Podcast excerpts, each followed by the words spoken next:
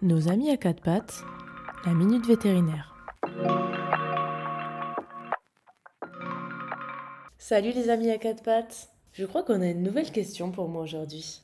Hier soir, Justine, j'étais en train de regarder un film avec mon chien et je le regardais et je le trouvais un peu bedonnant. Alors oui, il est pas fâché avec la gamelle, mais comment je peux savoir s'il est gros ou pas gros? Le poids idéal d'un animal compagnie, bien sûr, dépend de sa race, son âge, son sexe et sa constitution individuelle. Alors pour déterminer le poids idéal de votre animal de compagnie, votre vétérinaire va réaliser une évaluation de l'état corporel. C'est une méthode qui consiste à évaluer visuellement l'état corporel de votre animal à l'aide d'une échelle de notation qui indique qu'un animal en bonne santé devra avoir une silhouette bien définie et sans excès de graisse. C'est votre vétérinaire qui va le classifier. Hein.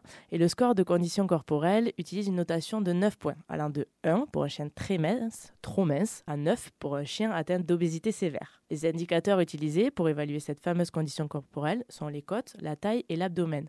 Alors on regardera votre chien et on le palpera. Un score de 5 est une morphologie idéale pour un chien. Une fois que vous avez déterminé le poids idéal de votre animal grâce à ce score de conditions corporelles, il faudra suivre les conseils de votre vétérinaire en matière de nutrition et d'exercice pour maintenir cet objectif de poids. Alors, contrôlez le poids de votre animal régulièrement à l'aide de peser. Ça peut être sur la balance de votre vétérinaire, mais également à la maison, en le portant votre chien et après en réalisant une soustraction de votre poids par rapport au poids affiché. Bien sûr, il faut toujours tenir compte des facteurs individuels. N'oubliez pas que chaque animal est unique et que le poids idéal peut varier d'un individu à l'autre. Certains animaux peuvent être naturellement plus lourds ou plus légers que d'autres, même dans la même race, et les mâles sont généralement plus lourds que les femelles. Alors je vais conclure que le poids idéal de votre animal est important surtout pour sa santé et son bien-être général et qu'il est donc recommandé de maintenir un poids optimal tout le long de sa vie. On se retrouve très bientôt les amis à quatre pattes pour une nouvelle question. Surtout, n'hésitez pas à me poser les questions que vous souhaiteriez que j'aborde.